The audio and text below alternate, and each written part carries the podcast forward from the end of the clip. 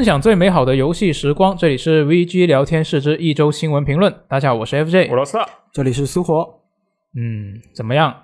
这一周你过得怎么样？好吗？这一周我个人觉得比较普通，没什么，就没什么特别刺激的事情。波澜是吧？对，嗯，我跟你讲，这是什么？这就是上班族的悲哀。这样的吗？对，三点一线，单位、家里，还有一个点，你猜是哪里？啊，是哪里呢？公交站。啊，我其实想说的就是厕所哦，嗯，主要会发挥比较长的时间，对不对？确实。然后呢，最近我这一周干了一个比较有意思的事情，嗯，这也跟本周的恋爱小技巧有一定的关系。是什么？这一周呢，我买了一个猪肘。猪肘？对，我去做猪肘。这里就要谈到本周的恋爱小技巧。本周的恋爱小技巧，如何通过一道料理来最大限度的。展现自己作为一名伴侣的品质。我有多个选择，从最远的肥肠到最近的普通的猪肉、牛肉，这里有问题的啊！你看啊，假设你能做牛啊、猪啊、羊啊这样的菜，说明你是一个会做饭的人，对吧？嗯，那这个信息虽然有一定的价值，但是它并不能给你提供更多的好处。而如果你会做肥肠的话，说明什么？说明你这个人啊，是一个。擅长厨艺工作的人，因为肥肠是要清理的，对，非常麻烦。我知道，摘、刷、煮各种各样的动作。但是为什么我选择的是猪肘而不是肥肠？因为肥肠这个东西本身还是属于下三路的内脏，嗯，可能会让人产生反感，也不是人人都吃。对，那牛舌也是同样的道理啊，就各种舌也是同样的道理。嗯，那么相对之下，我们要在能够展现你能力与获得认同期间找一个美好的中间值。而我认为这个点就在猪肘啊这样的食材这里。为什么？你想啊，猪肘这个东西，你本身也是要烧毛的，嗯，也是要费一定的事情的。你从那一步就开始做吗？呃，对啊，我不得烧毛吗？那确实，但是你可以交给热心的摊主帮你处理啊。啊，那不就不能展现我的能力了吗？那确实，那你还得在你的对象面前烧毛。呃。也许那也不一定啊，我只是想要通过这一点来确保告诉他们，我买到这个猪肘的时候，这个毛是没有被烧掉的啊。啊，也就是说，我对一个猪肘的烧毛，然后处理，然后进行各种各样的工序，这样既展现了我觉得啊，我觉得展现了我的厨艺，同时呢，又觉得这个食物本身也是一个大众可以接受的食物。猪肘嘛，补充胶原蛋白啊，护肤，我不知道这个东西有没有科学道理啊？啊，没有啊，好，完全没有，不好意思，嗯，但是这就是我。本周总结出来的恋爱小技巧啊，我觉得这个技巧相对来讲和小鲨鱼的技巧是不分众魔吧，都很靠谱啊。我觉得它比小鲨鱼还是要靠谱一些的啊，是这样是吗？我我体感上觉得是很好，获得了另一位单身汉的肯定，我觉得我的底气瞬间足了起来。那么接下来让我们进入正题，听一下本周的新闻。嗯，虽然我刚刚说这一周没什么刺激的事情，嗯嗯，但起码我觉得在我们录制电台的当天，这个。PlayStation 的 Showcase 这个索尼的发布会，嗯，我觉得还是有比较多值得聊的东西的。比如呢？啊，首先第一个当然就是这个《战神：诸神黄昏》啊，它公开了一个新的预告，而且呢，里面还有一些新的实际演示。哦，我觉得这个真的很厉害。嗯，这次实际演示还不少，就是相比于那种呃演出的话，其实我觉得实际演示内容是相当多的。对，上次他放预告是。是不是那个只放了一个 logo 来着？对，就只放了 logo 啊。对啊，那这一次确实内容就显得很多了。那我觉得我当时看这个预告，我第一个感受就是，这个小孩子长得可真快。确实，孩子长得像杂草一样快。是，就当年他做那个上一部二零一八年那个战神的时候，呃，是十几岁啊，现在应该也是十几岁，但是这个几跟几之间。我觉得就刚好是一个小孩子就成长发育比较快的一个阶段嘛。他这个声音感觉就已经变了。对，已经变声了。正好那个他的配音演员其实也是个小孩子嘛，那就伴随着这个呃角色一起成长。对，那我觉得这个这个你说到这一点也是挺挺挺不错的一点。嗯啊，然后这个画面方面呢，我会有一个感觉，就是我觉得。这一次他公开的这个画面，比我当时玩战神新战神的时候那个画面好像进步了不少。但是我后来转念一想，我当时玩的时候我是用老版的 PS 四玩的，嗯，对，所以我我觉得我这个感受可能做不得准。你们觉得它的画面进步怎么样？我觉得它实际上画面中的细节、场景中的细节嗯增加了非常非常多，啊，这个其实是很厉害的。但如果你要说哇，乍一看这个东西有什么特别惊天地泣鬼神的画面升级，那我觉得也是没有的。毕竟它是要登录 PS4 的游戏嘛，所以肯定会稍微做一些牺牲。嗯而且它这里面啊，展示了各种各样的新的招式，以及我觉得最重要的很多敌人，嗯这一点就很好。为什么说这一点很好？那前作我觉得最大的缺点吧，或者说大家认为的最大的缺点，对，就是山怪模拟器，换皮山怪，对敌人太少了。这一次看起来，哎，敌人非常的多，我觉得这个很不错。嗯而且再加上这一次它的整个的内容啊，就感觉延续了战神这种哇神话改编的风格，我觉得我是很期待的。你看它嗯这里面啊，各种各样的精彩的表演，还有那个提尔，对不对？这个奎托斯即将面临他有史以来所面临的最大的困难，另一个战神，对他要面临的是另一个战神，另一个世界，另一个世界的战神。其实他提尔是另一个世界的战神、啊，嗯与其还有一件更重要的事情，比这另一个战神还麻烦，也是一位战神。对，一位青春期的战神孩子，这孩子可是青春期呀、嗯，面对一个青春期的孩子，我觉得这对奎托斯来说是他这辈子最大的挑战，哎，叛逆期应该差不多了吧？要要到了，对吧？这个年纪，是吧？嗯。对，我觉得这个确实是很艰难，而且从这个角度来讲呢，我突然看这个预告片的时候有一点感慨。我实话实说啊，我不是一个特别喜欢二零一八战神的人，嗯因为我印象中的奎爷依然是那个大杀四方这样的一个角色，嗯，然后但是现在呢，奎爷变成了一个沉稳的角色嘛，老再加上他的那个战斗的部分，二零一八年那个战斗的部分，我觉得不够这个大开大合，嗯，不是很喜欢啊，not fan。但是其实到了这一步呢，我觉得不仅是二零一八年到现在嘛，三年也过去了，我想我自己也有一些那么些许的成长。然后我就意识到啊，战神他这个台词其实已经不一样了。你看啊，他从初代的那个时候，或者说老三部曲的时候，嗯他所表达的什么？奥林匹斯众神全他妈得死，这是他的一个老三部曲的基调。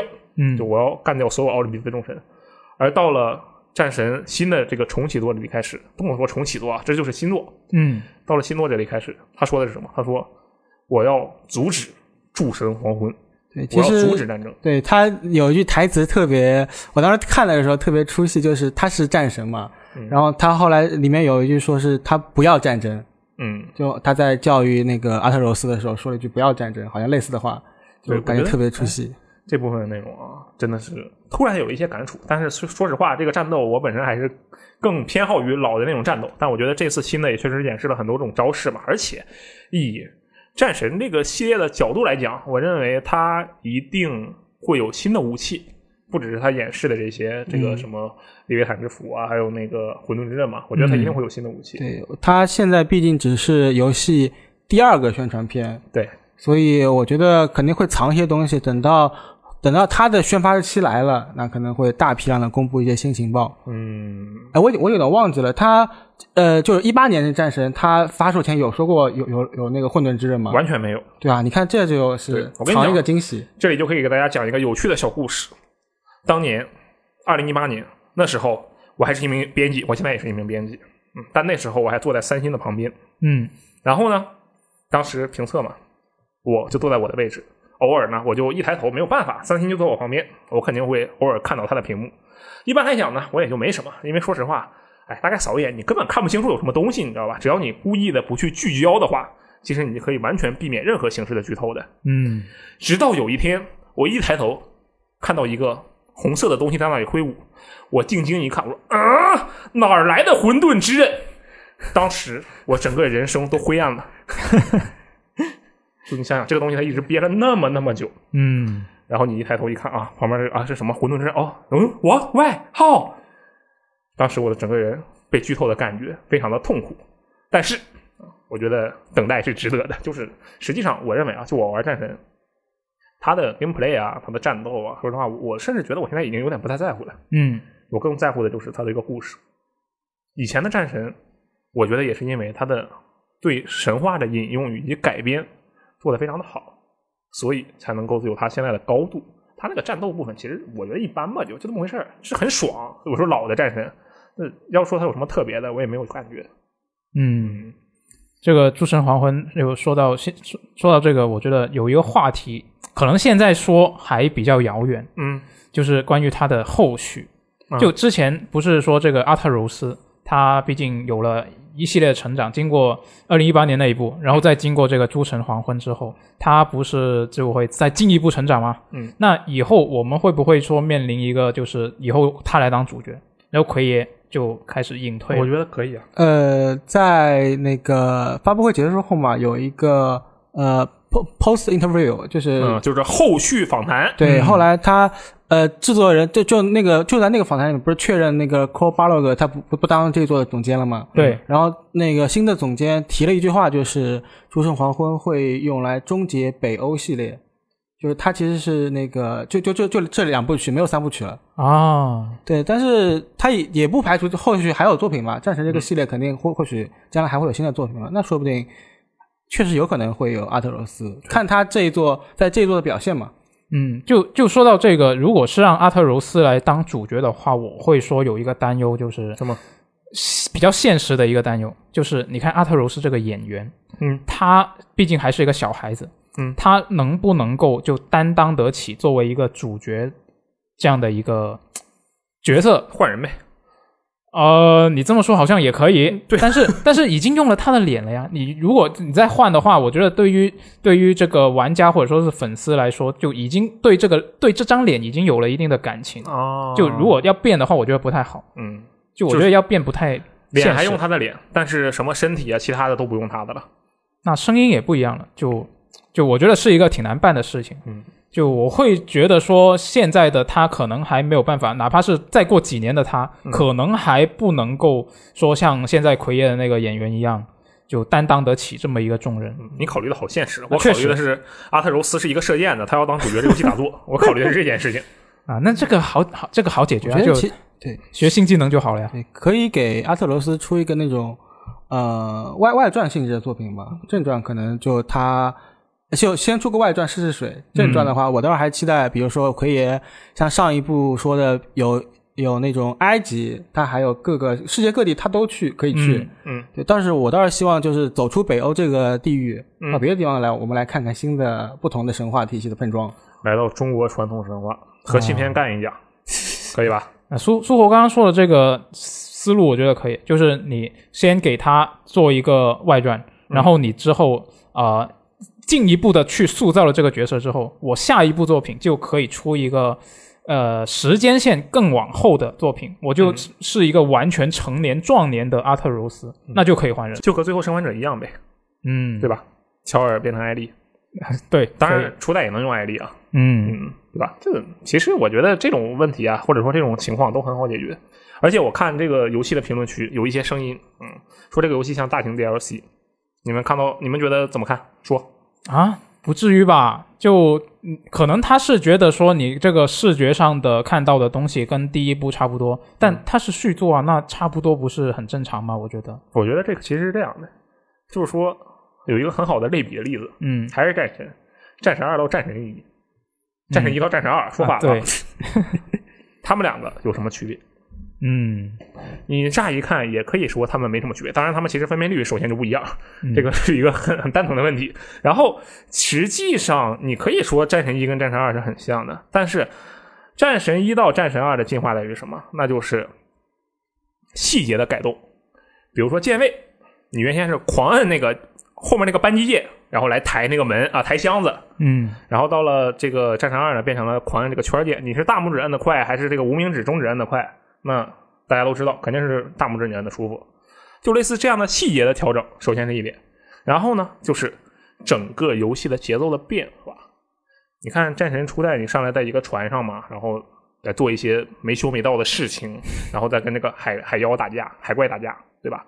但战神二开场是什么？战神二开场是你在网络上被做一些没羞没臊的事情，然后咵跳下去跟一个巨象打架，这个整个的节奏的感觉就是不一样的，所以说，可能我觉得你乍一看，你当你现在再回去看战神二，当时刚看到，你可能也不会觉得有太大的变化，但是实际上它的改动是非常的多的，也会让你玩的更舒服。嗯我还是刚才的想法嘛，它毕竟还只是第二个宣传片，嗯它可能不会让你看到太多更多的游戏的内容，肯定还要后续的公内容公开嘛。嗯不过你刚才提到的那些就以前战神的东西啊，嗯我倒是觉得这个预告片里面缺了一个东西，就是缺大场面。嗯就是你想战神一般来说都会有那种非常宏大的那种规模比较庞大的，比如说你面对巨人、面对巨蛇嗯这种、这种场景，但是这个预告片里没有，就感觉缺那么点味儿。嗯，他可能后面会有，嗯，对吧？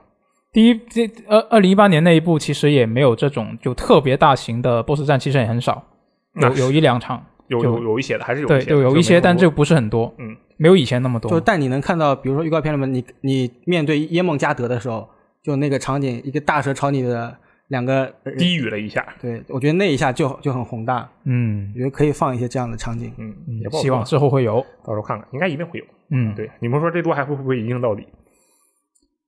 我觉得会，嗯，我觉得会。不一定吧，不一定吧。这一座毕竟换总监了，那个一镜到底，我觉得一开更多是初代那个呃，就不不是一八年那个总监 Core Balog 的的个人的更更坚持的想法。嗯，我觉得这次换总监了，不一定会坚持这个理念。嗯，呃，而且对这一部我们新预告出来之后，三星也写了一篇分析文章嘛，嗯就对针对这篇这个预告有一些什么猜测，并且结合上一座的一些埋下的伏笔。嗯呃，感兴趣的朋友来可以来我们的网站看一下。哎，这次换的总监还是呃之前的战斗的总监，就是对战斗方面的。设计师，对，我觉得这一点很好，就没准这一座它的玩法就更加的战斗更加的爽快。可能战斗方面有什么对对对大进化？我觉得这样的话就蛮爽啊。嗯，到时候看一看，看一看，好吧没？错。然后这一场发布会，除了战神以外啊，我个人最关注的，那当然就是 GTA 五，对吧？我当时你真的关注吗？我真的关注啊！我跟你讲，我这我可是看了、这那。我问你一个问题在发售前，你对 GTA 五出现在这个发布会上有期待吗？呃，完全没有呢，确实是没有。我没想到它会出现在这上面，因为当时以为就十一月就要卖了嘛，我以为他就自己找个周末官方号发个视频就完事儿了。然后这一次看，哎，竟然出来一个，看它有一个新预告嘛，嗯说哎，我们这次有怎么新的这个啊、表现，新的 gameplay 内容，啊各种各样的新的东西。然后我当时看了半天，我就心想，所谓的次世代版本，就是把现有的 PC 版本搬到次世代主机上，这是他给我的第一个感觉。嗯啊，快速切换，这个好的画面，gameplay 里面可能确实是有一些不一样的地方，但是之前说的这两点，那跟 PC 版现在的 PC 版就已经做到了呀，我觉得就很怪，好吧，这是第一点。然后我就在看到了第二条消息，说这个玩意儿它连期了，当时我就震惊了。我当时心里是这么想的，我觉得吧，这个 Rockstar 可能是想要缓兵之计，出一个什么，出一个 GT 五十周年纪念版。当年古墓丽影出了一个十周年纪念版，人家隔了三个时代，然后呢？嘣儿出来一个作品，哇，完全重置，劳拉整个人的胸型都变成圆的了，从三角变成圆的。这次 GT 五隔个十周年出个时代了啊，二二年是 GTA 系列的某一个特殊的年份吗？不是二二三年才是，二三年是 GTA 五的十周年，好吧，我就呃，对，非常的微妙啊！我现在感觉 Rockstar 就像是一个一个讲笑话的人，他是一个非常厉害的讲笑话大师，他是一个非常厉害的喜剧人，他特别会讲笑话。然后直到二零一三年，他讲了一个久负盛名、成震惊全世界的笑话，然后他就在不停的讲这个笑话。大家前两次听，哎，真有意思，现在再听一遍也太有意思了。然后到现在，大家你他妈就这一个笑话是吧？现在就是我现在对 Rockstar 的感受。Rockstar 就是想让索尼多多那个付玩家那个一百每个月一百万的那个金钱，哎，我觉得这个可以啊，这毕竟一百万其实稍微有点价值的，在那个 online 模式里。然后我就想到了那个《Free Guy》，就是最近那个《失控玩家》电影里，嗯那个安涛的那个台词，就做什么原创，我做续作不香吗？你到 GTA 这里做什么续作，我做重置不香吗？它不是重置，感觉像是移植哎，我就觉得，哎，这个电影还是挺好的。这我对 GTA 已经失去了信心，主要是一般来讲，以 Rockstar 这个品牌的宣传的方式啊，他会把一些比较酷的东西，就至少能够快速激起玩家兴趣的东西，嗯放在比较开头的位置嘛。比如说那个大表哥，他如果出个那个宣传片什么的，他会说：“哎，我们这次有这个东西是特别好，一下就知道你们肯定感兴趣。”然后把一些不太重要的放到后面去。然后现在呢，这个预告片里面上来第一个是画面升级，第二个是 gameplay 升级，那就是说可能最重要的就是这两个东西，就没有其他的东西了，其他都是 much more，那不一定是什么东西。嗯所以，嗯，我觉得，唉，不太行。我看的时候也觉得，就是我看他那个片宣传片，我感觉就完全看不出来跟次世代有什么特别严严密的一个关系。确实，就画面方面，其实也没有说就感觉哇，这个完全不一样了，也没有。嗯，就那些什么次世代的特性，它也只是文字上写给你看了，对。就没有从那个画面里面展示出来。它可能也展示不出来，因为它只能那确实。升级画面，嗯，很菜。哎，那你说完这个 GTA 五啊，嗯。我来说一下我自己个人比较关心的一个作品啊，什么？就是这个漫威蜘蛛侠的二代，这一次是正正式的公布啊，之前应该没有公布过吧？没有这次是第一次公布，然后他也播了个片，但是那个片就没有没有时机。对对，直接定了个二零二三年。对，二零二三年，然后 PS 五独占，这个时候，这款应该是我觉得是真独占了。你该了该了，你二三年再不独占的话 PS 话，五应该是装机量也上去了。嗯，嗯，不一定啊。那也你那也那也雷神二零不是雷神啊，复仇者联盟四里面，二零二四年呢，那石头人还可能玩过拿 PS 玩堡垒之夜呢。对吧没错。这个那这个预告片里面呢，其实它也没有展示很多的，没有没有实际的画面，嗯嗯嗯，都是这些预渲染的哎也不一定，没准这就是实际画面。啊，这么厉害吗？对呀、真正的次世代游戏不一定啊，对不对？也有可能，也有可能。嗯，那总之这个啊，预告片里面啊最吸引人的，我觉得就是最后亮相的这个毒液。对，闪了一下。嗯，然后这个毒液呢，就一眼就看得出来是毒液，是吧？然后另外一个可能大家没有注意到的一个事情，也是我跟阿罗是后来也是看到人家的说法才注意到的。对，就是这个毒液，它可能是猎人克莱文啊，对，现在其实有两种说法。啊，是吗？有两种说法是这样的，第一种说法就先说这个克莱文是为什么觉得是克莱文啊？嗯猎人克莱文，蜘蛛侠的一个主要反派之一。他为什么觉得是他？因为他前面在毒液说话之前，不是有一段嘛？他说：“我一直在寻找一个能够呃帮让我前进的人，能够让我感到惊喜的人，甚至能够打败我的人。嗯，”然后说这段台词对和这个猎人克莱文本身这个调性是相符的，这个也很重要。然后，所以现在是这个是为什么说有猎人克莱文？就很多人都是这么说，我觉得这应该是比较靠谱的。那我先提一个问题：嗯猎人克莱文是谁？就是蜘蛛侠的反派，一个反派，他一个那个穿越的人。对，如果之前有玩这个蜘蛛侠破碎维度以及他的那个前作，我忘记叫什么了，嗯就其实它里面是有登场的这个反派。对，反正这个人应该是还是蛮有名的。说实话，我不知道这个人，我只是看到了那个我在油管看的嘛，嗯然后看到评论，我发现好多人在说什么克莱文，这谁啊？我搜一下，然后啊 get 到了。然后现在有两种说法，第一种就是刚才 FJ 说的这种，嗯。说那个毒液是因为漫威蜘蛛侠嘛，他总是他其实改编了一些内容的，对不对？嗯。嗯比如说他前作的那些 BOSS 本身的出场方式也改过了一些，所以说有一种猜测，是不是这个毒液里面套皮的是克莱文，嗯。就是克莱文加毒液嗯。啊，这是一种说法。然后还有另一种说法，就这两个人都存在，然后他们都是反派，这个是什么意思呢？他们两个其实是一个对话的关系。啊，猎人克莱文在问说，谁能让我惊喜，甚至还有谁能打败我？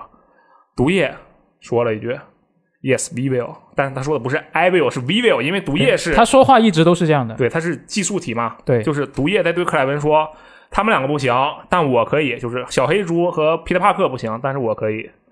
嗯，它是一个这样的逻辑。当然，这个也是咱们瞎猜。对，都是瞎猜。但是我觉得我刚才说的那个后一种说法，可能就是失眠组这边这个预告片，他试图给玩家传递的这种说法。我猜的。嗯，我也觉得说这两个角色分开的可能性会更大一些，或者或者应该这么说吧，他一开始是分开的，后来合体了，哦哦哦，就是吧？毒液一通打，说我靠，这人这么强，我要换人，我要换宿主，然后我就换到另一个人身上。对我查了一下嘛，就是在漫画里面，其实啊、毒液跟猎人克莱文他们也是有过好几次的合作，哦然后猎人克莱文也确实在漫画里面是被毒液附身过。哦，对我，所以我觉得这一次的这一部作品应该是会参考当时漫画的这些相关的一些作品吧。嗯，对，他在里面是很懂这个东西的，人很多，开发者们。，没错。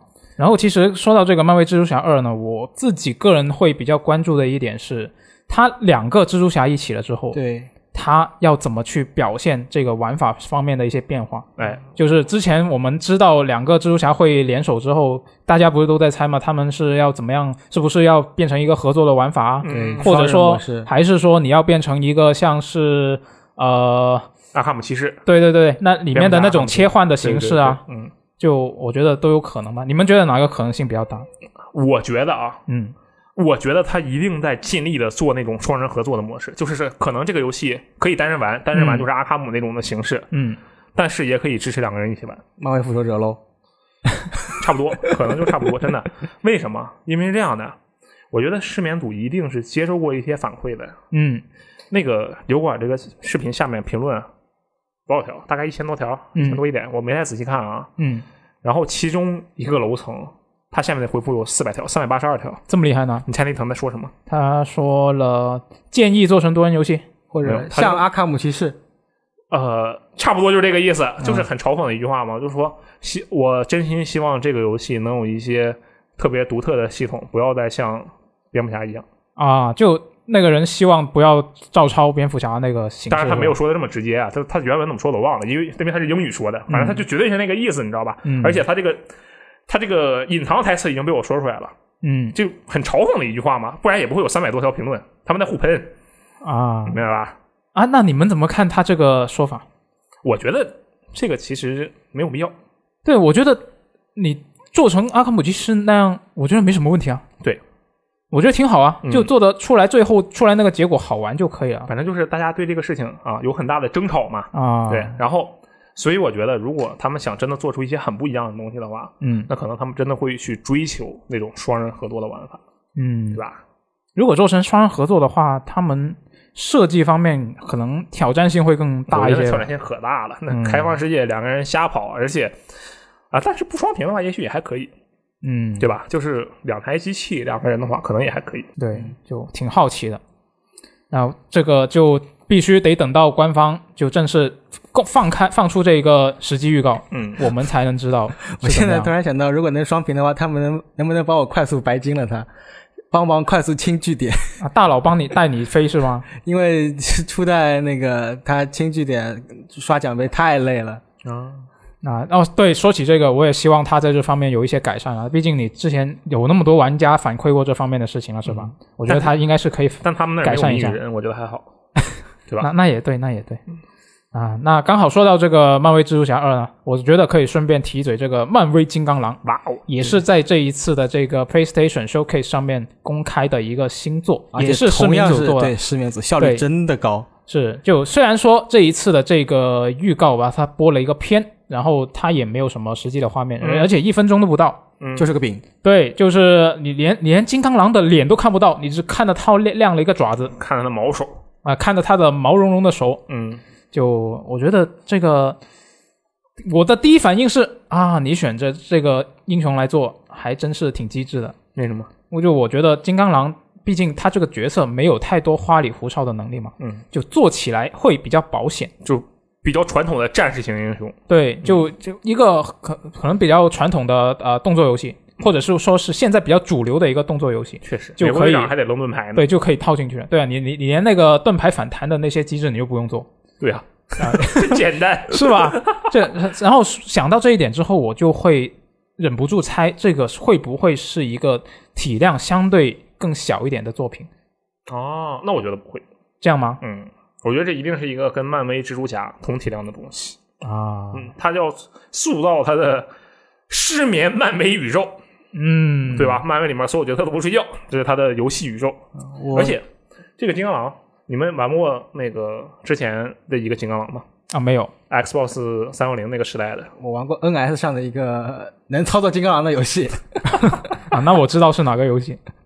这个金刚狼当时有一个作品叫做《X 战警前传》，嗯，冒号金刚狼，其实跟那个电影是同名的嘛，它是它是那个电影的衍生游戏吗？差不多，因为是那个同同一个时间出的。那我觉得应该就，是一起宣发做做的。而且那个游戏是罕见的不错的电影改编游戏，哦，这么厉害吗？确实啊，当时我还玩的那个游戏，嗯我跟你讲，我对这个游戏就一个评价，就虐杀原，它比虐杀原型好那么一点。哦，虐杀原型是一个什么样的游戏？是一个很爽的游戏，对不对？嗯但是为什么它在我们的中国大陆有这么大的名气？为什么呢？因为网吧里全有它，那大家没事干就玩虐杀原型去。这游戏有多好玩吗？不是，只是大家没事干就玩它，就这么简单啊。嗯，X 战警前传金刚狼跟它差不多，啊它也是这么这么爽的一个游戏吗？对，但是而且它这个游戏呢，本质上来讲是比月杀原型还要好玩一些的，可以说好玩不少。而这游戏当时有一个设定特别有趣儿，就金刚狼不是会自愈嘛？对，就相当于它已经完全的融合了它游戏的玩法。这游戏的玩法什么呢？就是方框方框三角，也不是方框方三三角啊，具体的键位我不记得了，反正就是一个摄像机镜的视角的战斗。嗯然后呢，呼吸回血，因为它自愈嘛，嗯它就呼吸回血。而且最牛的是，那金刚狼啊，他穿着个小背心儿，然后他一回血嘛，背心儿的破碎的背心儿都跟着恢复了，变成了一个正常的背心儿。是是那个经典的黄色背心吗？呃，是白色的，白色的。哦，那就电电影影电影的形象对对对对。我当时觉得我这游戏可真牛啊，感觉特别厉害。然后这个游戏实际上真的是算是挺不错的一个游戏，我玩起来挺爽的。所以说，他这次我觉得他失眠组做这个金刚狼嗯可能会是一个相对来讲那种比较传统的而且爽快的第三人称动作游戏。对，我希望他呃不要跟那个漫威蜘蛛侠走不一样的路线，就是他不要做开放世界了，做一个嗯比较线性一点的，这样子我觉得会好一点。OK，它可以做箱庭探索吧？我觉得不做开放世界，呃，纯做线性不太现实，但是做一个箱庭探索可能比较现实。嗯，那这个其实到现在也不知道他什么时候会公开更多消息，我觉得没那么快。嗯，现在只是抛出来让你知道啊，我们在做，我们新建了文件夹，然后这个人加入了漫威复仇者，然后后帮他们做是吗？和漫威银河护卫队一起。哎，漫威复仇者现在有 X 战警的成员吗？已经呃可用的英雄里面、好像没有，好像没有是吧？对，嗯，那我我觉得虽然不太可能啊，但是完全不可能。啊、完全不可能 啊，这可以等一下，到时候看一下官方再进一步的公开消息啊。嗯，那看完这个漫威蜘蛛侠啊和金刚狼之后，我们该看另一个我个人比较关注的游戏了。你关注的游戏还挺多的。确实，我很多都关注啊，嗯比如这个《心灵杀手》的复刻版 OK，你现在是危机探姆水媒里第一吹，啊，差不多嗯，啊。其实你你非要非要说的话呢，我这个觉得这个《心灵杀手》这部作品啊，我觉得它玩法方面我是觉得比较一般。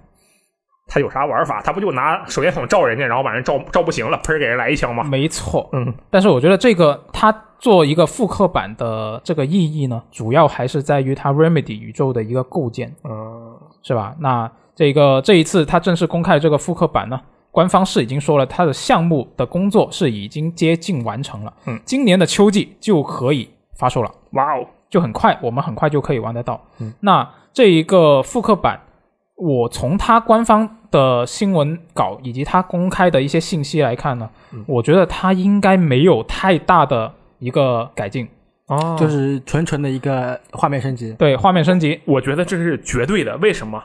因为我现在看这个预告的内容，跟我当年看 Xbox 三六零那版本那个预告内容观感上没有任何区别，你知道吧？嗯，就当年我感觉哦，这个挺酷，然后今年现在再看这个，感觉是一模一样的，就甚至没感觉到画质有升级。当然，它画质绝对是升级了的，嗯，但是当年看那个画质跟现在看这个画质相对来讲是一样的。它可能主要是分辨率方面吧，嗯，但是它官方其实也说了，他说所有的视觉效果，包括包括呃 Alan Wake 本人的角色模型以及电影过场都经过了升级和改进。对，它肯定有一个强制的升级，比如说以前是一个六四零 P、七二零 P，现在变成一个幺零八零 P 这样的一个状态。对，应该是，而且我觉得它的操作上、视角方面肯定会有一些调整，让它嗯变得更符合现代。现在你再去玩以前那个《心灵杀手》的话，你会有一种很怪异的感觉，就是你摇杆都转过去了，但你人却跑到屏幕边上去了。哦，对，这是一个迟滞的效果。而且我再说一句啊，就是说这个游戏，尽管我刚才说它的玩法就那么回事儿，就是拿手电筒照人，然后嘣儿嘣儿给人来两枪，嗯，但那个玩法跟它的主题是非常非常契合的。对，所以当年其实算是一个加分项，只不过到后面实在是太拖人了，然后就玩不下去了。是，就是你玩下去，你你初见的时候你会觉得非常惊喜嗯，啊、但是你玩久了，你来来去去一直从头到尾都是这么一个模式来打打敌人的话，就觉得有有点沉闷，嗯这是他的一个问题嘛。对，那我其实对于啊、这个心灵杀手的复刻版，就因为它之前其实有泄露。嗯，就已经有泄露过，它要出这么一个重置，大家不知道它是什么程度的重置。电商平台那有泄露。对对对，就已经泄露过了，所以大家当时是很多人在猜的。我当时其实是对它有一个不太不不太实际的一个期待，就希望它里面能够加点料。嗯就它 Remedy 现在不是在做他们的 Remedy 宇宙吗？嗯就跟控制什么的连起来嘛，都连起来了。那你心灵杀手，如果你要重置的话，你是不是可以加一点内容？就在原本的故事的基础上，你加一些细节，加一些额外的剧情，嗯，然后去跟后来的控制给联系起来。你当然，你当年做《心灵杀手》的时候，根本是没有想到后面会做控制的，嗯，可能他有这么一个愿景，但是还没还没有细化到现在的这个已经做出来的程度嘛。对，那所以我觉得他要重做的话，其实是可以加一点这些细节进去。我觉得他一定会有，这一个你觉得他会有吗？我觉得会有，真的吗？因为参考。参考《使命召唤：现代战争》嗯。啊，说《使命召唤：现代战争二》的同志版。嗯。上来啊，首先两点，第一点，那个《现代战争二》的同志版，你上来看旁边就是那个谢菲尔德，嗯。那就是他后来叛变的一个将军嘛。你对着他梆梆开两枪，训练的时候就对他开两枪，然后嘣儿跳出来个奖杯，说这都什么？就是预料到这件事儿不太对劲了。那个奖杯的描述是这个意思。啊还有一点就是《现代战争二》里的那个呃重置关不是有那个机场屠杀关嘛？那个很有名的那一关卡。你在《现代战争二》重置版里玩这一关的话，你往回看是能够看到当时《现代战争三》说的一个事情的。这其实是一个重置版而已，是个 remaster，对吧？哦，它都能加的话，那我觉得《天庭杀手》是绝对可以加，而且它加起来也不复杂，嗯对吧？多一些加个文件或者加个小 NPC，对，加个记事本。呃，也可以，反正就是加一些东西吧。这个我觉得难度不大。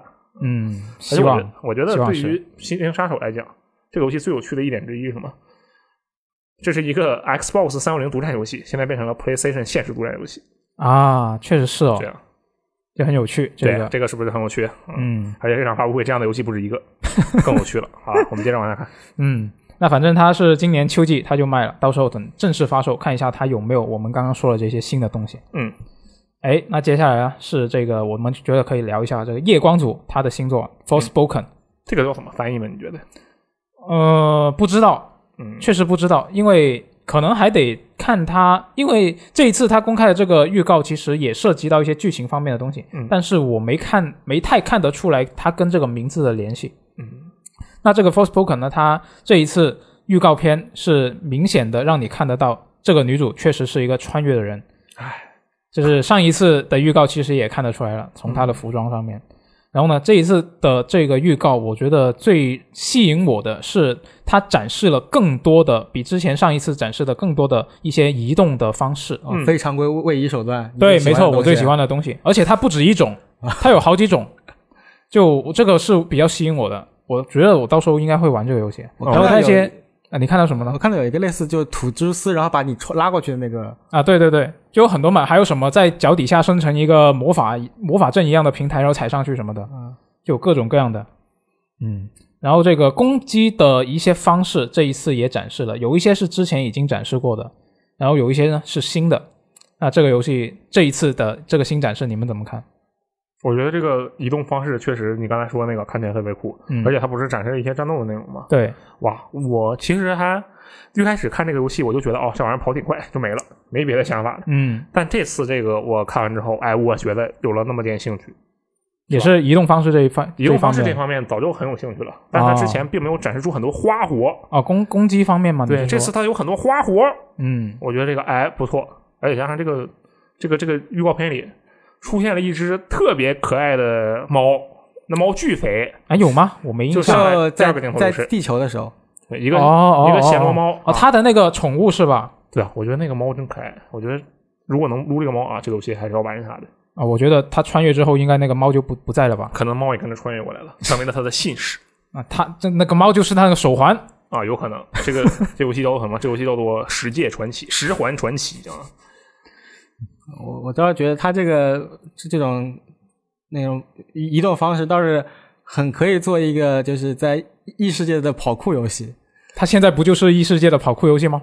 啊、就是就做做那种做一些那种专门的关关卡机制嘛，啊就我觉得是可以做的。啊，那我觉得他他这个开放世界，他他有说过是开放世界吗？好像、嗯好像也没说过，但是好像没说感觉像是但看起来是的，看起来是的。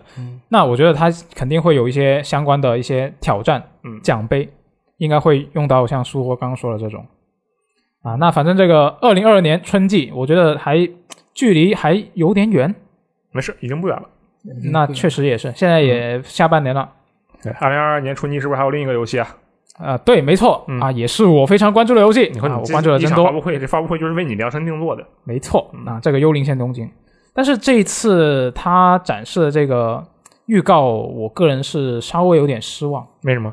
就我觉得他怎么说呢？他已经宣传了好有好一段时间了吧？是但虽然亮相的东西其实不对，实际上这是他公开的第三个预告而已。嗯但是就我会比较期望他现在公开一些更详细一点的时机方面的东西。这一次它也有时机，但也就是跟前两次一样啊、跟上一次一样，会是一些比较零碎的镜对，头。它的它的一般都是一切一个战斗画面，然后一两秒，然后切马上切到另外战斗画面，就是放一个招数，然后马上就换换换过去换另放另外一个招式了。对，就这这一点就让我有点失望。我会希望能够看到一段你起码有个呃五分钟，不，我不说十分钟了，五分钟也可以、嗯。的一个连续的连续的一个时机的演示，我会哦。期望一一些这样的东西。那可能他们觉得还不到这个宣发的期期间，我觉得也有可能，毕竟二零二二年春节嗯。啊也没那么快，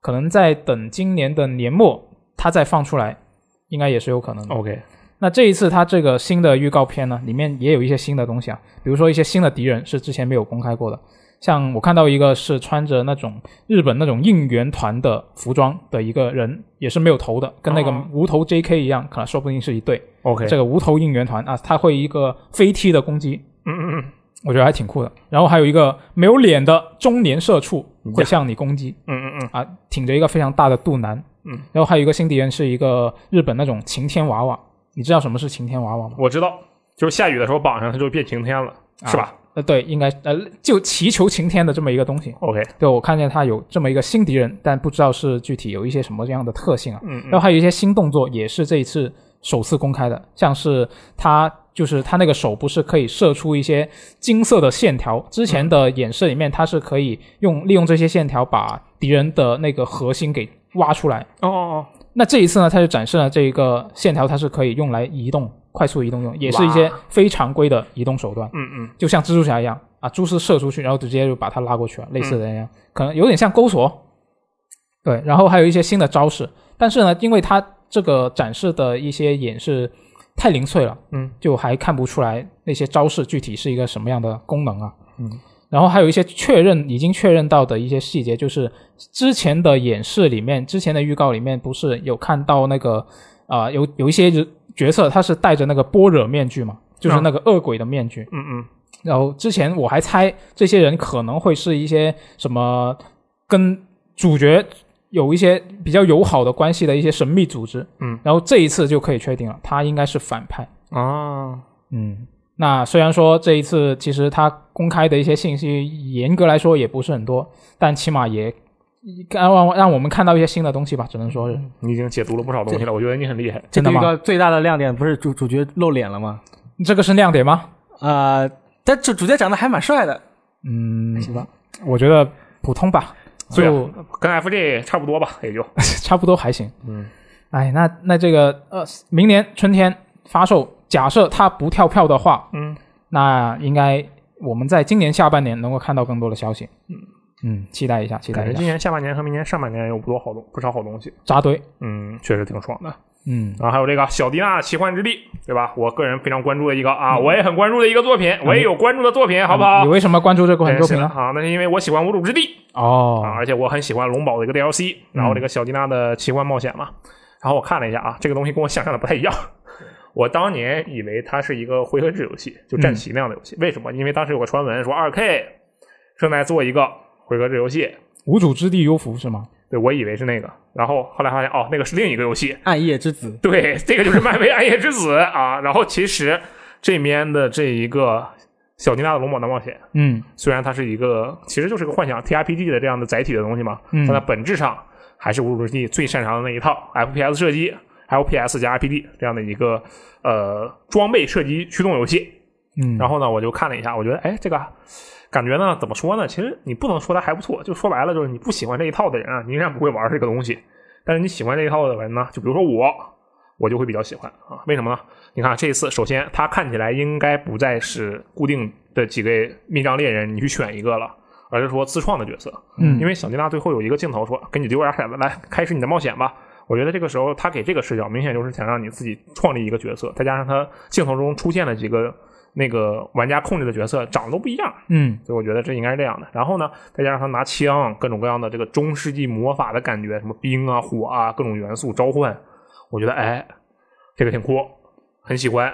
他说白了就是应该是有新的技能树，只不过这次技能树不是跟职业绑定，而是说通过这个技能树有一些其他方面，比如说火是一个技能树，冰是一个技能树，我觉得可能是这样的内容。嗯总体来讲，这个游戏我是比较期待的。然后呢，当时在油管上看这个下面的评论，嗯嗯，结果我就看，嗯，大家在聊什么呢？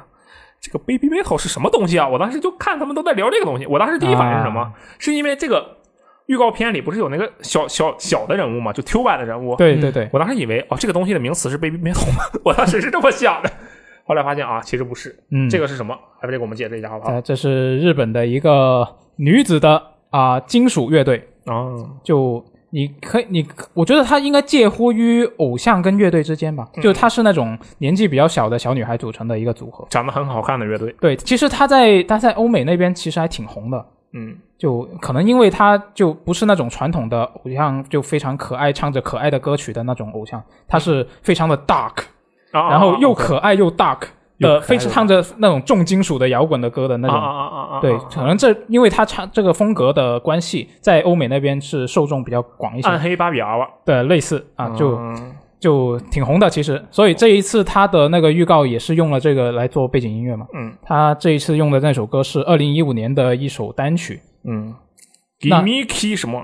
不好意思，啊，Give me choco，、哦就是给我巧克力原来如此。啊。对，就是用了这首歌。真好。真的吗？这其实它是英文啊。这这个其实，但是我我注意到一点啊，就是后来这个二 K Games 中国，它是在官方频道也是上传了有中文配音版本的这个预告，嗯，然后那个预告里面是没有用这首歌的，哦我不知道为什么可能是版权问题。啊，有可能有可能，可能它的授权只授权给了欧美那一方面，嗯，就也也有可能吧。可能这个游戏日版根本就不会发售。啊 然后这个发布会上还有另一个游戏啊，它其实还有一些很多游戏，比如说什么嗯那个夏娃计划吧，叫做，尽管它的那个对对对，英文名是油腻的师姐什么前夜计划，感觉应该是不知道为什么变成夏娃计划了。这是这是那个角色的名字，哦，原来如此。嗯 OK，这不重要啊。嗯我想说的是什么？星球大战，啊，对，我们要说的是《星球大战》对，星球大战旧共和国武士的重置版，对吧？我当时一看那个内容，我就惊呆了。我说我去，这玩意儿都能出重置。我是对这个游戏啊，可以说是久仰大名，嗯但是从来没有玩过。哦我玩过，但是我玩的很少。我嗯是久仰大名，可以说是。而且这游戏是谁做的？就很有名，它是 BioWare 做的，嗯，就那个生软嘛，龙腾世界。翻车之前的 BioWare 做的，呃，对，没有错啊。然后，那么这款游戏呢，我就去翻当年别人家媒体给他写的评测，嗯零三年的评测，我就去看。好家伙，这游戏一通吹啊，说当时的说的啊，过了二十年，终于有人理解了乔治·卢卡斯，做出了真正的游戏版《星球大战》。这么厉害呢他的那个原评语里边的一句话，啊，然后说这个游戏它本质上还是一个本质上还是回合制 RPG，但是它展现形式不是。嗯就有点像即时战斗，但实际上还是 RPG 嘛。然后呃，它的整个玩法是非常的丰富的啊。首先，它给你塑造了一个特别棒的星球大战世界，同时呢，各种各样的玩家都能在找到其中的乐趣。比如说你喜欢战斗，那你可以甚至你可以拿两把光剑在那瞎打。你如果喜欢研究星球大战的背景，你也可以去学各种各样的神奇的语言啊。然后同时呢，这个游戏除了主线，还有特别丰富的支线，让你更一步感受星球大战的这个世界。嗯哇，他这个就一通夸。这款游戏啊，当年它和《仙灵杀手》类似，但它不是 Xbox 三六零独占，因为那个时候还没有 Xbox 三六零，它是嗯 Xbox 独占游戏。然后它的重置版变成了 PS 五，也不知道是限时独占还是完全独占，应该是限时独占，嗯不好说。嗯，我觉得这个故事啊就很有意思。你看这个发布会啊，整场发布会下来，最大的赢家是谁？迪士尼迪士尼，对，啊，真的是迪士尼。对哦，一个星确实是球大战，，三个漫威作品。嗯，当然，漫威蜘蛛侠可以说它还是索尼，它是有一半一半，对对对对对一半一半，但是其他的，你金刚狼那就跟索尼没什么关系了，对对？吧？还是迪士尼的东西。啊，嗯银河护卫队，对，哦，对，银河护卫队算了嘛，一共三个嘛，嗯对吧？嗯。然后呢，这边啊，发布会上还有《死亡循环》跟《幽灵线：东京的俄片》啊，两个 Xbox 第一方游戏。嗯嗯。然后同时呢，还有两个原本是 Xbox 独占游戏，现在变成了 PlayStation 独占游戏。我就感觉，哎，这个发布会太美妙了，就是这种戏剧性。嗯，特别的棒。而且总体来讲，你们觉得这个发布会怎么样？这个发布会我觉得就没有非常让人震撼的感觉，但我觉得它的拿出拿出来的东西就是重磅的东西还是有的，啊然后那个量我觉得也还足够吧。OK，我觉得这个东西特好，这发布会我特震惊。理由很简单啊，为什么我就没想到战神能有新播片儿。啊？你就没有期待过它能放出来？我觉得我一直以为战神这个东西，他说什么二零二二年发售，你放屁，我就一直是这么想的，你知道吧？我觉得这个东西二零二二年能有一个实质性的播片就 OK 了，就不错了。啊没想到他真的有一个，而且是二零二一年的九月份就有一个实质性的播片，而且这个播片不是那种糊弄人，也不能说糊弄人，就是有实际演示的播，片，真的有实际的。对这个我其实是没有想到的，所以我觉得这一点就对我来说就真的哇可以啊，很棒啊。当然后来发现哦，好像大家有有一部分玩家也不是很买账。嗯，对，确实有不少人其实是不太满意啊。嗯，如果他漫威蜘蛛侠再来点时机，可能就大家可能就觉得好了。对，确实是。我觉得这时候我们还是要搬出刚才说过那句话：就做什么原创续作它不香吗？做续作重置它不香吗？对不对？啊，啊，确实是。哎，那说到续作啊，今年有好几个，当然大家都很期待的续作。嗯，其中有一个这一周本质上也放了一场直播，只不过没见人报啊，不知道为什么，咱们也没报，我看你们都没报，我就自己去看了看，是什么呢？极限竞速地平线五嗯，，iSalt 里面的地平线，我就看了一下它这个直播都有什么样的东西。我说实话，就以我的角度来看，我看地平线我是很激动的，我本身就比较喜欢玩赛车游戏。然后再加上地平线确实是一个比较符合我这个调性的一个赛车游戏，嗯，你这其他的就很很酷嘛，但是不太适合我，或者很拟真也不太适合我。地平线相对来讲就好一点。然后我就去看了看他的那个直播，我发现哇，他们这个游戏总监啊是长得挺帅的，挺酷。接着仔细的瞅了一瞅，发现哦，这一次有一些改动。他以前不是有一个什么影响力的内容吗？嗯，然后这一次就是说，一共二十个章节，你随便推，到最后肯定能全都能解开。为什么呢？他说这次啊，我们为了确保玩家们能够获得最好的体验，除了前二十五分钟，就是你开场那一段，要告诉你 RT 是加速，LT 是减速，以及开到地平线嘉年华那一段，剩下的部分全都是自由探索内容嘛。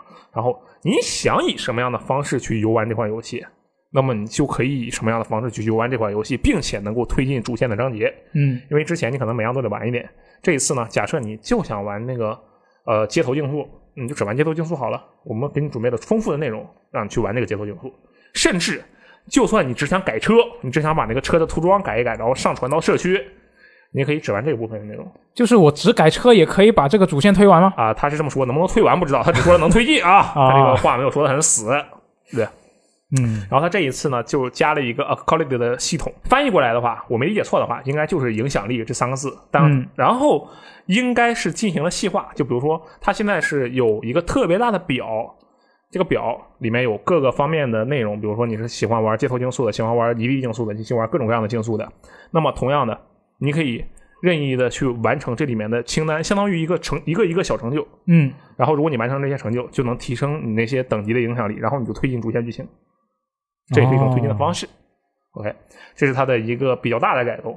然后就听他们聊嘛，他们就说：“哎，我们这次做了个特别牛逼的东西。”然后主持人问他们：“就是什么呀？”他说：“我们这次对方向盘的这个支持做的特别好，我们有方向盘这一次的触觉反馈，它具体是力反馈还是震动反馈，我没太搞明白啊。嗯，我觉得应该是力反馈。他是怎么说的呢？他说，现在即使你用的是方向盘，你也能够感受到不同路面的感觉。哦，因为你看你在玩手柄玩的时候，你在这个公路上，你可能是一种比较平稳的、简单的低一点的震动，嗯，然后你开到沙地上，就应该是石子路上，就是比较大的震动，对不对？嗯，他说的是，这次就算你用方向盘，你也能够明显感受到这两个地面的不同，以及超车时还有减速时各种各样的情况下不同的感觉。这是他开发者说的原话。但具体怎么实现的，我有两种猜想。一种猜想就是那个本身那个方向盘就就会震动，嗯，但是我印象里可能是我我太穷了，就是我接触的那个方向盘都没有震动。啊，然后另一种是通过力反馈，因为大部分方向盘都是有力反馈的嘛，对，就是你打到最左，然后它会自动回正，就是通过这个反馈来提供路面的效果。比如说你是砂石路的话，那那个就不是很稳，它就在那连回晃，然后你要握住。嗯，我觉得可能是这样的。它这个算是一个感觉，哎，好像挺酷的东西哈。还有最后一个，这个开发者当时说了一个特别有趣的事儿，他说，我们做这个游戏的时候是怎么做的呢？我们搞了一堆墨西哥旅游手册，对着墨西哥旅游手册就开始做游戏。就他是这么说的，我觉得这个方式特别有意思。他说，墨西哥人想要如何去宣传自己的国家啊？他说，我们家的这片地方很适合哪种风土人情，有怎样的景色，他们的游戏就按照这个标准去做。然后这一个岛下面，墨西哥旅游手册上怎么写，他们就怎么做，然后他们就做了这整个这个游戏。我感觉这也是受疫情影响吧，感觉是不得已而为之。嗯，但是他其实也说了，他们用那个拍了很多很多张照片，这个之前也说过，对。但是这个思路吧，挺有意思的，让我想起之前看那个《杀手二》的访谈，嗯，然后说银行那一关我们怎么做的，我们就上网搜银行蓝图，然后发现这玩意儿根本搜不到，因为这个是抢劫犯干的事儿，就类似这样的事情。这个东西本身挺有意思。哦，对，那个，那你这么说，我想起来了，就是呃，林沐玉在以前做过一个访谈，就访谈就是说怎么做呃沙漠。呃桂桂桂林那个哦他就是当时就是说去找一堆呃，就是有中国元素代表性的那种视频来看，嗯，然后去找一些那个能用到自己游戏里的点，是，然后去或者说是去找那种感觉，然后来做到自己游戏里。嗯，对，其实大家这个就八仙过海各显神通嘛，基本上就是那样一个情况。然后他这一次，我觉得有一个 FJ 可能比较喜欢的一个点啊就是什么呢？他这一次是除了开场二十五分钟那个单人以外，嗯，剩下的全程所有部分都是支持合作的，哦，而且最多支持六个人合作。六个人，对，哦，那那可热闹。但是你首先你得有这么多朋友，啊、对，然后他演示里头只能凑齐三个人，你说这玩意儿，我也不知道他们到底在搞些什么啊。然后它里面展示的就是各种各样的合作的元素，其中有一个探索模式，就在一个固定的区域里，嗯几个人在那瞎开，然后找他提示的地点，比如说最高的地点，能够看到某些特别物品的地点。嗯他这个合作模式看着还挺不错的。然后他也说了，这个我们这合作模式呢，你的所有的进度啊、关卡呀、你的人物的解锁的车呀，都是无缝的同步的。嗯，单人有这些，你多人也有这些，多人解锁了，单人还能用。啊，对这次《极限竞速：地平线五》到了这个时候，因为它是后面晚一天才发售嘛，嗯到了这个时候就给人感觉，哎，这个东西真靠谱。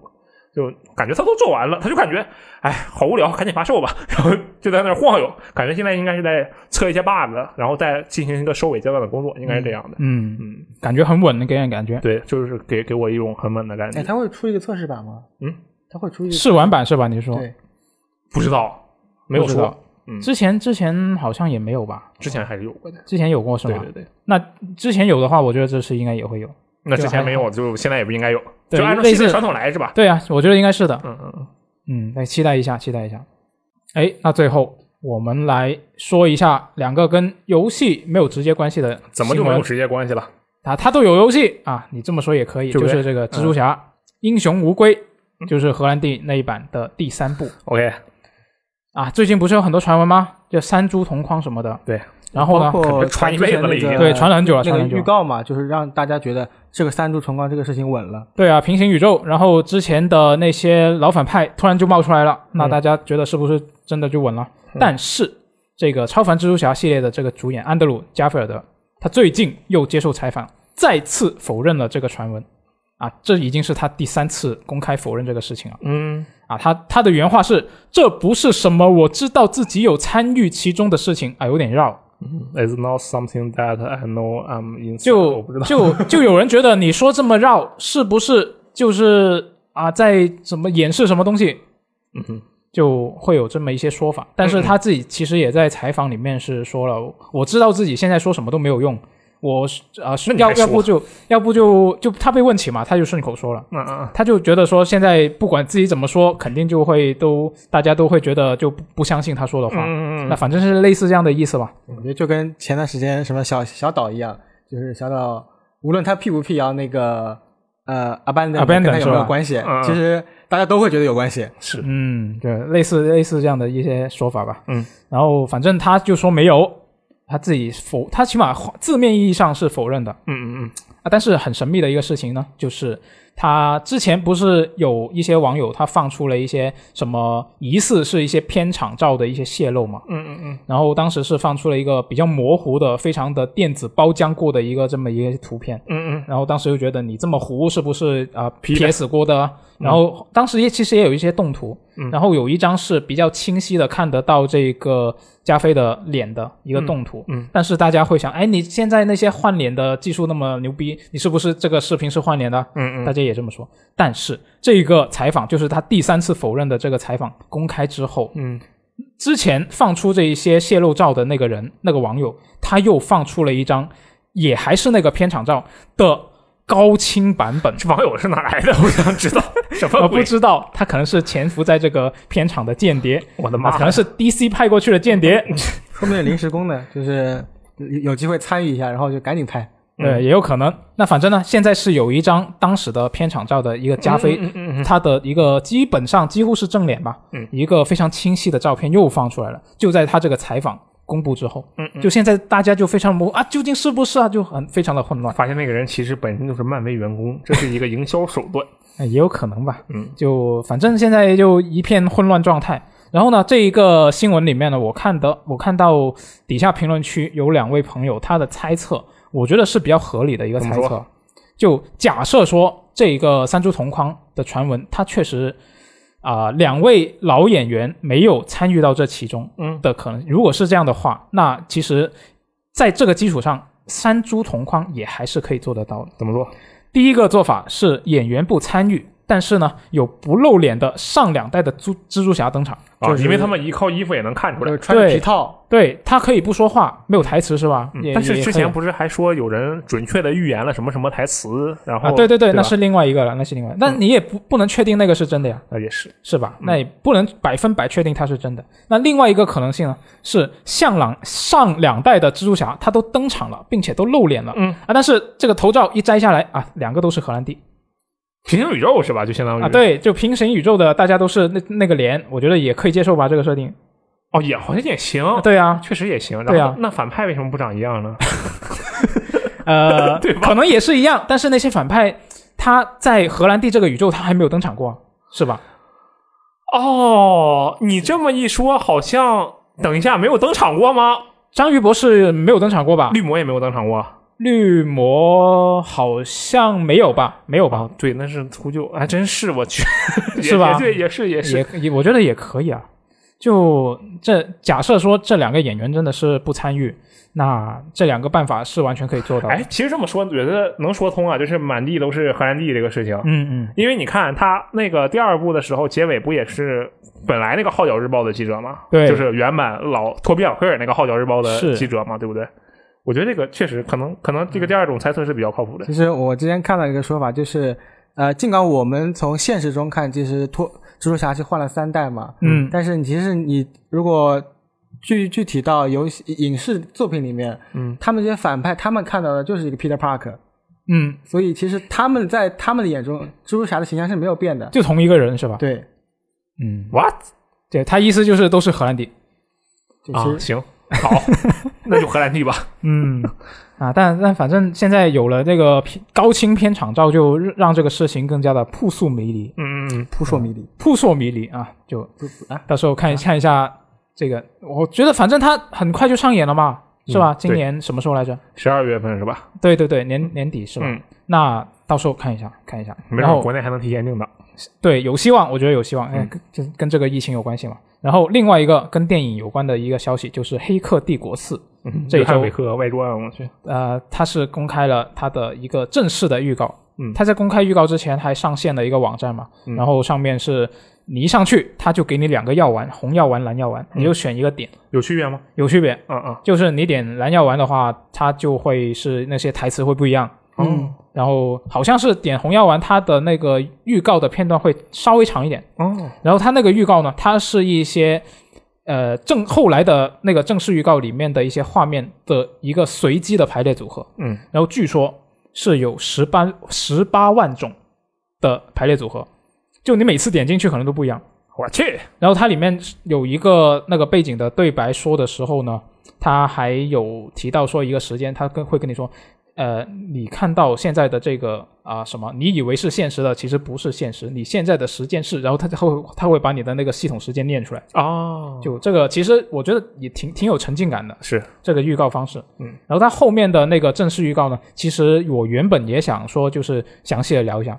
然后我也看了一些一些啊、网上一些网友大佬的分析，嗯然后发现我看不懂，非常的很多细节方面的东西，你。太久了。对对都忘记了。对，确实是。那这个就等之后，可能应该会这个预告出来之后，因为是我们录制电台的当天的前一天晚上，嗯，公开的。那等再过一两天，应该会有越来越多的人去分析这个事情。确实到，时候我们就直接看那些分析就好我在那个预告片里最最喜欢的就是那个尼尔·帕特里克·哈里斯，啊。那个演了《老妈老妈浪漫史》的那个呃角色，呃演心理医生演演演员，啊，嗯，然后来来到了这个黑泽帝国里。我当时一看，我说，哎，好像没什么变化呀，这挺酷的。啊，你特别喜欢那个演员是吗？呃还是你就觉得他的长相跟以前没什么变化？啊、我是比较喜欢那个演员，啊拍的很好。嗯，那可以看一下之后的一些分析啊。对主要这个，我觉得他不应该用那个发型，你知道吧？啊，对对对，就那个预告就全从头看到尾，你就觉得他就是我很混。乱，对，超混乱。他不要不是用了一些超能力，我真的觉得那就是约翰韦克斯。嗯，啊，爱狗人士有超能力的爱狗人士，嗯对，这个这个有有点有点乱，有点乱啊。嗯，可因为他现在也是同时在拍那个第四部嘛，嗯，那所以他的发型不能乱乱改，这也没有办法。行吧，嗯，哎，那在这一期电台的最后的最后，嗯我们来念一下之前的一些其他电台节目的一些评论啊。OK，简单念一下。嗯，简单念一下。嗯，首先是这个我们上一期的一周新闻评论，这一位叫做胖麻雀的用户呢，嗯他就说非常喜欢我们这个新加的读编往来的环节啊。嗯，这不是是新加的，这是回归啊。回归没错是回归啊嗯，他就说觉得呢，就这个东西呢，不但能增加这个听众的参参与感，还能补充之前节目没说到的地方啊。感谢这位听众喜欢我们这个栏目啊，我看你们就是专门挑这种彩虹屁的评论。没错啊，被你看出来了。嗯，然后我们这个第二条，这个叫做白金魔人这位朋友，他说。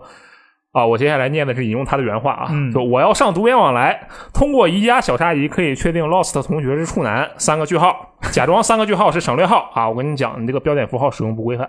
嗯说正经的，VG 最大的问题之一是想回一条评论都不知道以哪个平台为准啊，这里其实你随便，你在哪儿回我们都对，我们都会看，我们都会对，我们就完全都可以乱看啊，你不要怕，好不好？嗯那么这个啊、前面的一些他的确认，我也不评价了，你自己看着办。这个不好说啊，不好说。嗯，你以为的就是你以为的吗？但是也许你说的就是真的。你要红药丸还是蓝药丸？你看着办啊，好吧？啊。然后是这个暗影火炬城，就我们单独聊了一期电台嘛，嗯跟三星啊，阿罗跟三星两个人聊的，是两个人是吧？然后这一叫做李觉的这位用户呢，他就说，同样是横版啊，光之子和这个奥丁领域他就没打通，然后这个血屋呢，他就玩的很开心啊，或许他觉得自己喜欢的可能是银河城，他这个我觉得啊，嗯。他血屋为什么能玩的很开心，然后光之子的内容他就玩的不是很开心？嗯。我觉得这个逻辑其实很简单，就是他特别特别的注重 RPG 这样的内容，啊，我觉得是这样的，我猜的。嗯对吧？因为这两个这三个相比的话，那血污就明显一个 RPG 比重特别大的一个游戏，对，对吧？嗯我猜是这样的，当然可能实际上只是人家很喜欢武神的要死，我也不知道，瞎猜或者说是他更喜欢游戏中的一些探探索感。哦，也有可能。银河城非常能带给你这种感觉。对，或者说他可能就是喜欢那种既能够随时动作，然后又能通过 RPG 来进行碾压的一个游戏，内容很多嘛，对不对？嗯嗯，都是有可能的。那最后一位这个朋友叫做扎赫，扎是那个我本来想说人渣的渣，但是不太好啊，这个食物的渣的那个渣，汤渣汤渣的汤渣的渣啊，嗯鹤是那个丹顶鹤的鹤。OK，这位朋友他说《暗影火炬城》啊，美术和画质很好，可以试试的，武器也很新颖，和银河战士还是有区别的。看到没有啊？这个游戏其实评价还是很不错的，嗯希望大家了解一下、感受一下、买一下，好吧？嗯，然后下一期啊，下一期的这个电台节目新闻电台，嗯，我觉得就可以期待一下我们下周会有什么新闻了。嗯因为下一周呢，其实会有一些比较重要的游戏要发售，比如呢？比如这个你很关注的《死亡循环》，是不是？哎我去，那家伙，我是真的不关注这个游戏啊！啊，真的吗？我其实非常关注这个游戏。是这样的啊，我首先它终于解决了我的一个疑惑，啊，什么是什么疑惑呢？这个游戏真的是一个多人对抗游戏，它真的是一个有多人对抗元素的游戏，啊，因为它在 Steam 那个页面上，嗯，它下面那个标志终于出来了，单人线上玩家对战，啊，终于多了这么一个 tag，我知道啊，它就是有多人抗元素。当然，到底是异步对抗还是实时对抗，对我想的话，它可能你自己游玩的单单人体验还是能保证的。那肯定的。对，这可是阿海恩呢，他要是对单人体验都不能保证，那他就很奇怪，对不对？嗯啊，这个游戏到时候我要肯定要玩一下，而且我可能还会为它进行一些额外的呵护。呵护还行。嗯，你你打算玩什么版本？我打算玩 PC 版，？PC 因为我这个它毕竟是个还是个 FPS 游戏嘛，嗯。我的手柄射击相对来讲就差一点，嗯。我的 PC 射击呢相对就好一点。可以。然后下周还有这个《风来之国》，它是会在九月十六号发售，登嗯。登录这个 Switch 和 PC。然后呢，这个游戏呢，它有这个文字解谜要素，也有动作的战斗玩法，这游戏给我的感觉也是非常的震惊，就哦，这游戏要出了，这么厉害。就做做了很多年是吧？对，就主要当时他给我的感觉像是一个物件，就感觉哎，这个东西真好看，啊然后感觉它再也出不来了，就像最后一页一样。嗯，然后最后一页也一直没出来，嗯对吧？？我当时真的有这种感觉，结果没想到《风来之国》哎，真的就出来了，嗯这个其实挺厉害的。对，正式发售了，大家之前关注了很久的朋友终于可以玩。而且今天是九月十日，对不对啊？祝大家这个教师节，大家别忘了祝教师朋友快乐。因为我突然意识到一点，你知道什么吗？什么呢？就是我发现玩家这个群体啊，嗯至少在我认识的同龄的玩家群体里，父母是教师职业的特别特别多，我不知道为什么，我知道为什么。为什么？啊，因为这个父母是教师的话呢，他的一个家庭环境本身就会比较好，家庭环境，特别是比如说是呃父母的这个观念上会比较开放，相对来说。OK，然后经济能力也会相对更好一点，嗯那就对于这个孩子能不能够从小接触到游戏，这是非常决定性的两个分析的很好因素。啊！现在的老师们，孩子就没有办法接触了，因为他们周末只能玩三个小时，他们很菜，确实是对吧？啊，然后还有一点啊，顺便说一下，今天是十号，对不对？对，在十三号之前想玩《光环无限》试玩的朋友们，记得去注册 Xbox Insider Halo Insider，哦，然后注册了之后，你就可以在九月二十多号的时候直接去玩光环的第二次多人测试。嗯，OK，好吧？然后哎，对，今天还是九月十号对吧？嗯哎，九月十号还是有个游戏，有个很著名的老师，嗯，那就是我们今年二月份的烟火。嗯，然后今今天上午突然说，就是那个制作人说月光蟑螂，蟑螂这这次我没有说错。月光螳螂，啊，月光蟑螂说那个烟火要进行影视化了，但是更详细的消息还没有说。刚看那个出品的团队来说，应该是他出品过相当多那个不错的网剧，然后月光蟑螂也会你也会就叫他小强老师就可以了。也会那个加入到编编剧工作当中，嗯，嗯，反正就还挺期待的。行，那我们就一起期待一下下周会有什么大新闻了。嗯我们就下期节目再见，拜拜。拜拜。拜拜。